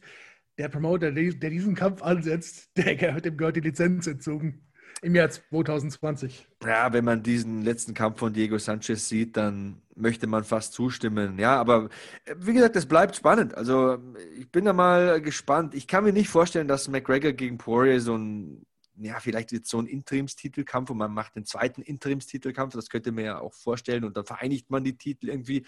Das ist ja auch so UFC-like im äh, Jahr 2020. Äh, bin gespannt. Bin gespannt, wie sie das lösen. Ähm, was Habib. wichtig wäre, bevor ich, Entschuldigung, dass ich da jetzt reingrätsche, aber äh, wir haben gelernt aus dem, der Misere um den Mittelgewichtstitel, dass wenn du das nicht vernünftig machst, beschädigst du den Titel. Mhm. Der hat jetzt nicht, obwohl Israel Adesanya ist super, aber der Titel hat nicht bei der Skanonomie, das er noch zuvor gehabt hat. Der mhm. hat verloren in den letzten fünf Jahren an Wichtigkeit. Es gibt mehr Leute, die, die Anderson Silver nennen können, Michael Bisping nennen können, diese Leute nennen können, als die, die heute sagen können, wer jetzt genau Champion ist. Mal abgesehen von Adesanya. also Adesanya ist diese Galionsfigur, aber selbst der ist in seiner eigenen Gewichtsklasse nicht wirklich interessiert, was zu machen. Ja, deswegen geht er ja jetzt hoch gegen Jan Blachowitz. Äh, mal sehen, wie das ausgeht. Ich glaube, das ist ja so ein bisschen so ein Lockvogel-Angebot für John Jones, um zu sagen, ah, jetzt hat der meinen Titel, den hole ich mir jetzt zurück. Das kann schon sein. Ich meine, ich bin mir nicht mal sicher, ob John Jones selbst weiß, was er eigentlich als nächstes machen möchte. Und das, das meine ich jetzt überhaupt nicht böse. Der überlegt sich aber sehr genau, was für ihn der richtige nächste Karriereschritt ist und wo kann er am meisten verdienen. Ja, und Jan Blachowicz ist sicherlich interessant, aber das wird jetzt kein Gegner sein, gegen den ein John Jones Millionen verdient. Auf keinen Fall. So. Glaube ich auch nicht. Deswegen, also die, die Geschichte mit Adesanya und Bochowitz finde ich interessant persönlich, sportlich. Ich weiß aber nicht, ob sie sich damit einen Gefallen tun. Weil wenn ja. es so ausgeht, wie ich mir das vorstelle, dann werden sie beide Champions damit beschädigen. Das kann sehr gut sein. Also es ist auf jeden Fall kurzfristig verdienst du damit lecker Geld. Aber ich kann mir nicht vorstellen, dass du die Titel im Mittelgewicht und Halbschwergewicht gleichzeitig verteidigen kannst. Nee. Das äh, dürfte wenigstens mal interessant werden. Ähm, wie gesagt, es kann ein gutes Ende nehmen, dass Jones dann sagt, nee, nee, nee, dann verschiebe ich das Heavyweight-Debüt noch ein bisschen. Ich hole mir jetzt meinen Gürtel zurück. Aber es kann so diese GSP-Situation sein, der für einen Abend ins Mittelgewicht geht, dann den Champion wegknockt, Michael Bisping den Gürtel abnimmt und dann sagt, nee, jetzt habe ich alles erreicht, jetzt bin ich Champion in zwei Gewichtsklassen gewesen, ich bin fast 40, das war's für mich und dann legst du die Division erstmal ad acta und dann musst du viel Aufbauarbeit leisten und dann musst du eine außergewöhnliche Figur vor allem vorbeikommen, wie in Israel Alessandria, um die Division wieder einigermaßen interessant zu machen. Also da hast du schon recht, ja. Und du riskierst, wie gesagt, mit diesem Fight, dass Adesanya entzaubert wird. Könnte passieren. Das ist, also, das ist die große gesehen, Gefahr. Wir haben gesehen gegen Reyes, zu was Blachowitz imstande ist. Ja, der ist, der ist so, für mich ist der der klassische Spoiler. Ja, du, du traust ihm nicht zu, dass er, dass er die ganz großen K.O. macht oder, oder, oder besiegt. Und er schafft es trotzdem. Nicht immer, aber trotzdem ab und an. Und Israel Adesanya ist, hat jetzt aus meiner Sicht noch nicht den Stand, dass du sagst, der könnte so eine Niederlage ganz leicht wegstecken. Ja, da ist viel Risiko dabei. Ich gebe dir recht. Ich gebe dir recht. Wenn es funktioniert, wenn Israel Adesanya gewinnt, wunderbar, hast du ihn aufgebaut und top und super. Aber was John Jones angeht, ich persönlich würde ihm nicht weit genug trauen, dass ich sage, ich, ich riskiere dem nochmal den Titel zu geben. Ja. Die Chance zu geben, um Titel zu kämpfen. Weil was ist die Konsequenz? Entweder der gewinnt ihn, da bist du wieder genauso weit wie vor einem halben Jahr, dass ihm langweilig ist, weil die Gegner, die Sinn machen würden, gegen die wir da nicht kämpfen, ja, weil die in der Vergangenheit schon Schwierigkeiten gemacht haben und nicht schlechter geworden sind. Und die, gegen die er kämpfen möchte, macht einfach keinen Sinn in, der, in dieser Gewichtsklasse. Ja, man So, weiß auch nicht, und- wie, wie Adesanya kämpfen wird im Halbschwergewicht. Also Blachowitz gegen Adesanya, okay, von den Fähigkeiten her kann das gut hinhauen für Adesanya, aber Blachowitz ist eben auch so ein Typ, wie wir vorher gesagt haben, der rennt mit 240 Pfund rum. Das ist ein anderes Ding ähm, als Adesanya und kann gut sein, dass das eine Rolle spielt. Ich meine, bis jetzt war es ja so, dass keiner Adesanya richtig clinchen konnte oder mal mit dem Takedown langfristig am Boden halten konnte. Aber das ist schon nochmal ein anderes Fahrwasser. Nicht, dass ich Adesanya nicht zutraue, aber so ein Kampf gegen Blachowitz, das ja, birgt seine Risiken.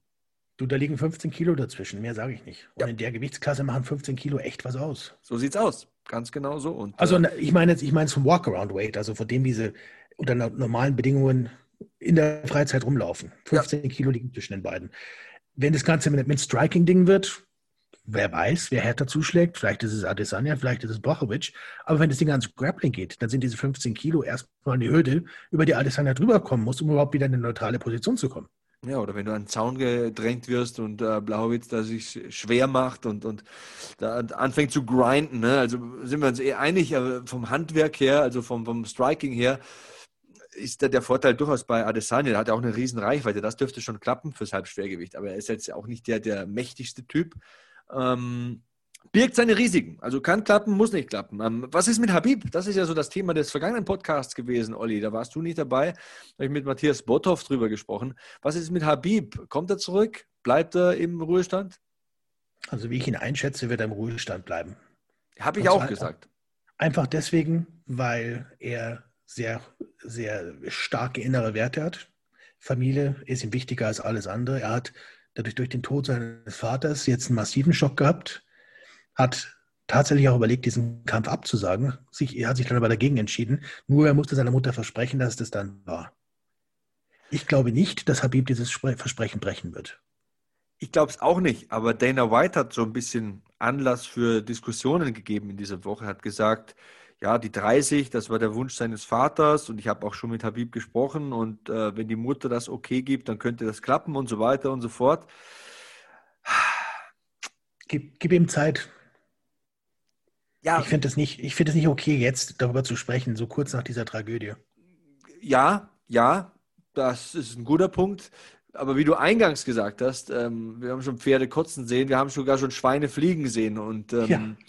Ich schließe es nicht aus. Ich schließe, je länger ich darüber nachdenke, desto weniger schließe ich es auch, wenngleich ich bei dir bin und sage, das ist ein Ehrenmann. Wenn der sagt, das ist so, das habe ich der Mama versprochen, dann äh, bleibe ich auch im Ruhestand, dann war es das. 29 zu 0 ist auch eine schöne Zahlenkombination.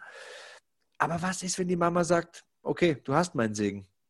Weißt du was? Ich, ich, ich, ich glaube, dass das wahrscheinlichste Szenario, wie er tatsächlich nochmal zurückkommen könnte, wäre, falls Conor McGregor den Titel, den Titel holt. du meinst, dass er sagt, dem zeige ich es jetzt nochmal. Yep. Auf der Genau anderen das. Seite, Auf der anderen Seite hat er auch gesagt, der McGregor, mit dem habe ich abgeschlossen. Was will der? Den habe ich getappt in der vierten Runde. Ähm, Der kann überhaupt keine Argumente vorbringen. Aber wen hat er nicht getappt? Wen hat er nicht getappt? Wer wäre tats- wer wäre für, wenn du jetzt, wenn du dich in Habib reinversetzt, Mhm. ja, wer würde dich reizen als Gegner, dass du sagst, da, dafür kommst du nochmal aus Ruhestand zurück? Ist es Ja, GSP? Nein, nein, weil auch ein Danke. Habib wird wissen, dass ein 40-jähriger GSP, der jetzt wie viele Jahre weg ist, nicht der GSP ist, der mal war. Sind wir uns doch alle einig? Ich meine, so gut wie der auch ist, und das war ein Riesen-Coup damals mit Michael Bisping, aber das ist ja auch schon Jahre her. Und ähm, ja, wenn sie mit 41, 42 das dann so verkaufen, dass der gegen den 32-jährigen Khabib äh, ähm, da den großen Kampf liefern wird. Ich weiß es nicht. Ich glaube, das weiß Habib auch selbst. Und wie du sagst, wenn man durch seinen Lebenslauf so im geistigen Auge mal scrollt, dann klar, dann waren Kämpfe dabei wie gegen Al Quinter, wo er jetzt nicht mega überzeugend war, aber sind wir uns auch alle einig, dass Habib jetzt nicht wegen Al Quinter aus dem Ruhestand zurückkehrt. Ne? aber vielleicht in ein Haus kaufen. ja, genau. Der, der war gut. Also, Sorry, aber das, das, das war jetzt wirklich Comedy vom Allerbesten. ist, ist halt so, ne? Was ist so. Ich bin da komplett bei dir. Also, ich könnte dir jetzt aus dem Stegreif niemanden nennen, der interessant genug wäre, dass Habib aus sportlicher Sicht zurückkommt, aus sportlichem Wunsch. Ich könnte mir maximal vorstellen, dass er aus persönlichen Gründen nochmal zurückkommt. Da brauchst du aber dann die richtige Persönlichkeit dafür, ja. die, ihn, die ihn kitzelt. Und ehrlich, ich kann mir da nicht viele, nicht viele vorstellen. Gegen die Diaz-Brüder will er nicht kämpfen, weil er mit denen oft trainiert hat. Die sind Freunde.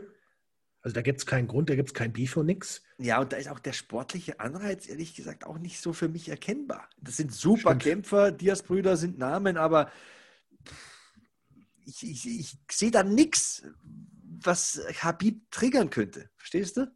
Ja, ich bin, ich, ich bin da komplett bei dir.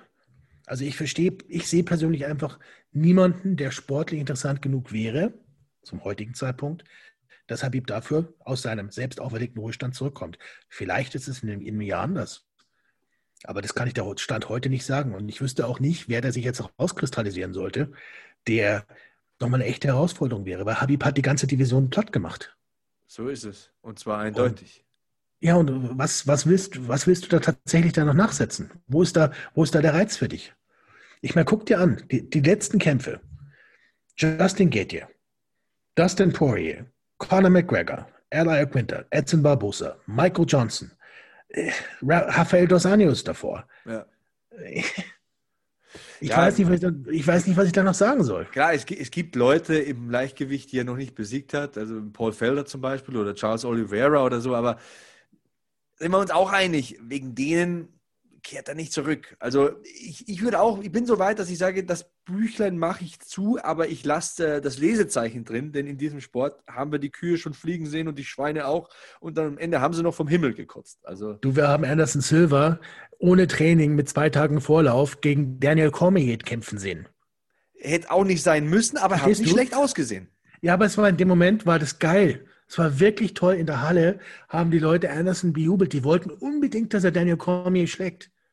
Das war so ein Ding, weil keiner hat damit gerechnet, Anderson Silver zu sehen. Werde ich auch Und, nie verstehen, wieso jemand wie Daniel Cormier bei den Fans nicht so absolute Beliebtheit genießt. Ich meine, das, das, ist typisch Amerika. Das ist eine Geschichte, das ist wirklich eine ganz, ganz krasse Geschichte. Ähm, meine, er musste wirklich, er hat Menschen verloren in seiner Familie, hat eine, ja, auch nicht einfache Kindheit gehabt, sein Olympiatraum äh, mehrfach zerplatzt, dann auch sich in der UFC hochgekämpft, Doppelchampion gewesen, so ein inspirierender Typ, so, so, eine, so ein Saubermann, nie positiv getestet worden, immer sympathisch, immer locker, eloquent als Kommentator. Und es gibt Leute, die ihn ausbuhen. Gegen ja. John Jones damals, äh, wo möchte ich fast sagen, war Jones der Publikumsfavorit. Das ist korrekt. Viele Menschen, gerade im MMA-Bereich, mögen keine Goody Two-Shoes. Die wollen lieber die Bad Boys haben. Was meinst du, warum Chael Sonnen gegen Anderson so bejubelt wurde? ja. Bei Volvo haben Sie jetzt die Qual der Wahl. SUV oder Kombi, Plug-in oder Mild-Hybrid, Black oder Business Edition. Keine leichte Entscheidung, denken Sie? Ganz egal, wie Sie sich entscheiden. Bei unseren Editionsmodellen profitieren Sie von einem Kundenvorteil von bis zu 7300 Euro. Jetzt bei Ihrem Volvo-Händler. Ich habe mich natürlich schockverliebt, weil die war wirklich ganz, ganz klein. So begann die Mensch-Hund-Beziehung zwischen Christina und Tierschutzhund Frieda. Und wie es danach, nach dem ersten Moment der Verliebtheit, so weiterging und welche Klippen es danach zu umschiffen galt, das hört ihr in der neuen Ausgabe von Iswas Dog, dem Podcast für harmonische Mensch-Hund-Beziehungen. Iswas Dog mit Malte Asmus. Überall, wo es Podcasts gibt. Als Kommentator also, ist er eine Macht. Genau. Und das hat auch nochmal eine komplett andere Seite von ihm gezeigt, diese humorige Seite. Hm. Ja, das, der hat auch teilweise Schoten oder Zoten gebracht, wo du sagst, boah, das könntest du in Deutschland nicht senden. Ja.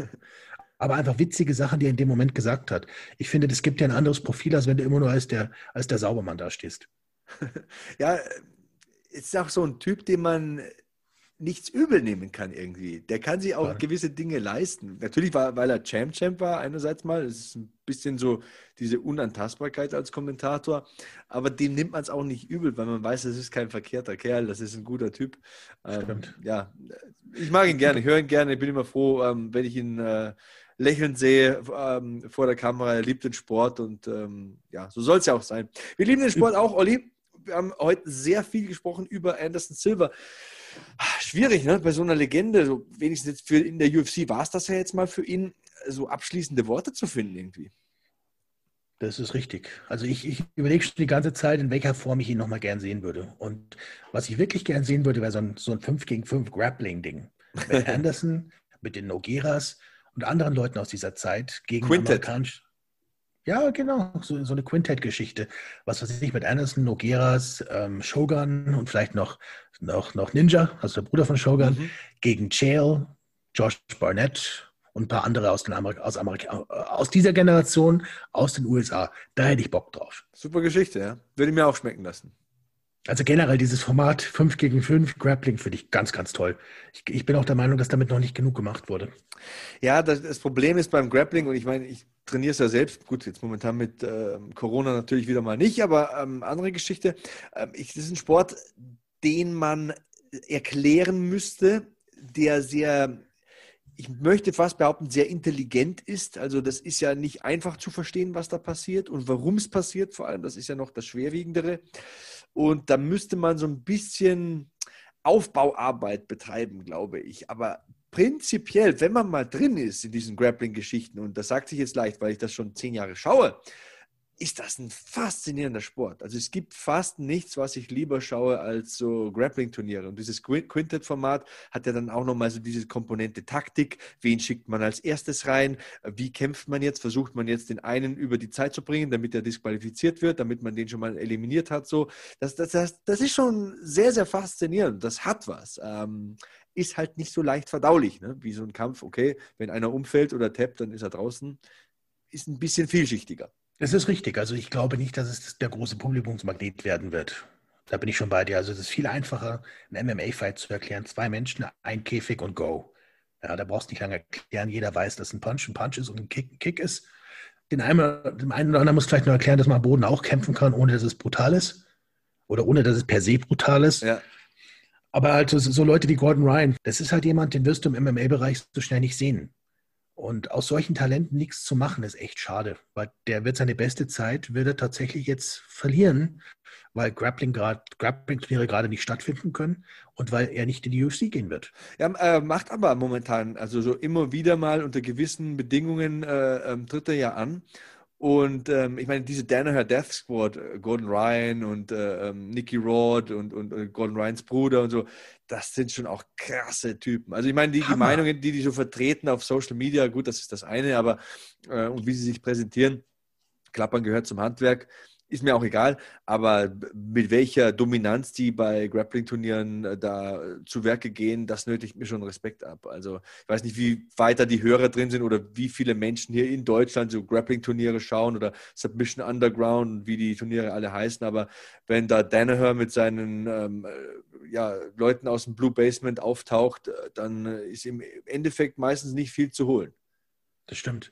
Ich, ich bin ja auch, was Grappling angeht, jetzt nicht so beleckt wie du. Aber ich muss gestehen, dass es einen gewissen Reiz hat. Ich war vor elf Jahren, da war die, das ADCC, also das Abu Dhabi Combat Club Turnier.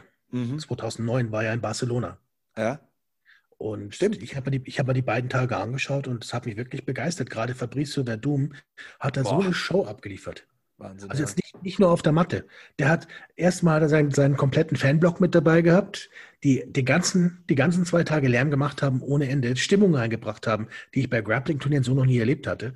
Und er selber ist dann auch ständig ins Publikum und hat mit dem Publikum rumgeschäkert. Hm. Sowas, sowas gefällt mir. Und ich glaube, das kann man auch unterhaltsam gestalten als Fernsehformat. Die Frage ist halt tatsächlich nur, wie du es auch gesagt hast, ob das, ja, wie groß der, der Publikumsfaktor da sein wird. Ja, es ist auch immer so die Frage, weil du sagst, Gordon Ryan, äh, wir werden ihn wahrscheinlich nur beim Grappling sehen. Teilweise gewinnt er bei Turnieren 100, 150.000 Dollar. Die Frage ist, wieso sollte er A ins MMA gehen? Weil er da einfach auch nicht so viel Schaden nimmt und einfach der Beste ist. Und B, wie würde sich sein Stil ins MMA übersetzen? Denn jeder Be Kampf beginnt ja mal im Stand und je länger so ein Kampf dauert, desto verschwitzter ist der Gegner und desto schwieriger wird es für dich auch, ähm, den irgendwie zu, zu, zu locken und, und in gewisse Positionen zu bringen. Also ich glaube, wenn ich wetten müsste, ich würde fast sagen, Gordon Ryan beendet seine Karriere als Grappler. Ich glaube, der geht gar nicht ins MMA. Ja, das ist ja richtig. Der, der Dings hier, der, Matchmaker von der UFC, hat ihn ja gefragt, was, was sie machen müssten, um ihn zur UFC zu holen. Joe Silver. Schön wäre es. Nee, ich ich meine Mick Maynard. Also die aktuelle Riege. Das ist letztes Jahr passiert und er hat da klipp und klar gesagt, get rid of USADA. also, der hat klipp und klar zu Protokoll gegeben, einem Pressemitglied, ich würde die Drogentests nicht bestehen. Was ja auch irgendwie sympathisch ist. Es, ja, es ist wie gesagt ein anderes Betätigungsfeld. Ja, Und bei gut, da gibt's Grappling halt halt keine solchen Tests gibt Ist mir aber auch lieber als jemand wie John Jones, der beim dritten Test immer noch weint und in der Pressekonferenz sagt, er hat nichts gemacht und äh, beim vierten Mal dann sagt, es hat ihm jemand in die Zahnpasta geschmiert. Ja, und da fand ich, ich das ist total do- doof, wenn ich das jetzt sage, weil es klingt so, als hätte ich, würde, würde ich, als wäre ich nicht ehrlich.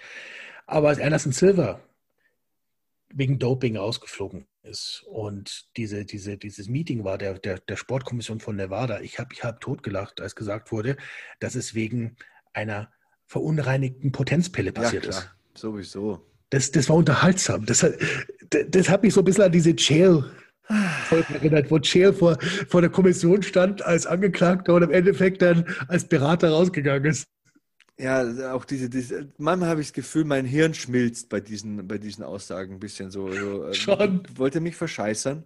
Also als äh, John, äh, John Jones damals im Joe Rogan Podcast äh, saß und sagte, ähm, ja, ich habe gar keine Steroide genommen, ich habe äh, eine Potenzpille genommen. Und dann sagt Joe Rogan, du bist doch 30, wieso nimmst du Potenzpillen? Du bist ein Wahnsinnssportler, du musst doch, muss doch alles funktionieren.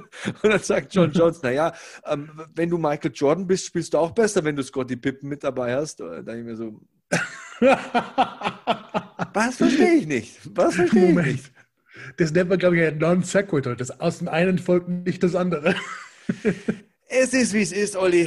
Wir werden Sa- die Sache nie beenden. Aber wie gesagt, ich finde es sympathischer. Es ist nicht weniger bedenklich, aber es ist sympathischer, wenn jemand sagt, Mei, äh, ich nehme Medikamente, ähm, muss jeder selbst für sich entscheiden, ähm, ob er das machen will. Also ich heiße es ja persönlich nicht gut, aber ich finde es sympathischer, wenn jemand sagt, ich nehme Medikamente, als wenn jemand nachweislich Medikamente nimmt und beim dritten, vierten Mal immer noch sagt, ich nehme keine Medikamente. ne? Also das ist einfach mein Punkt an der Geschichte.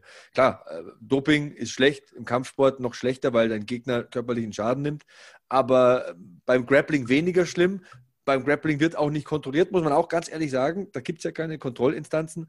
Ähm, ist mir auf jeden Fall das einzig Positive, was ich da eben abgewinnen kann an der ganzen Sache, ist, mir ist es sympathischer, wenn jemand sagt, ich stehe dazu, als ja, ich stehe dazu nicht und bestreite es sogar, noch, aber die Tests sagen halt drei, vier, fünf Mal was anderes. Ne?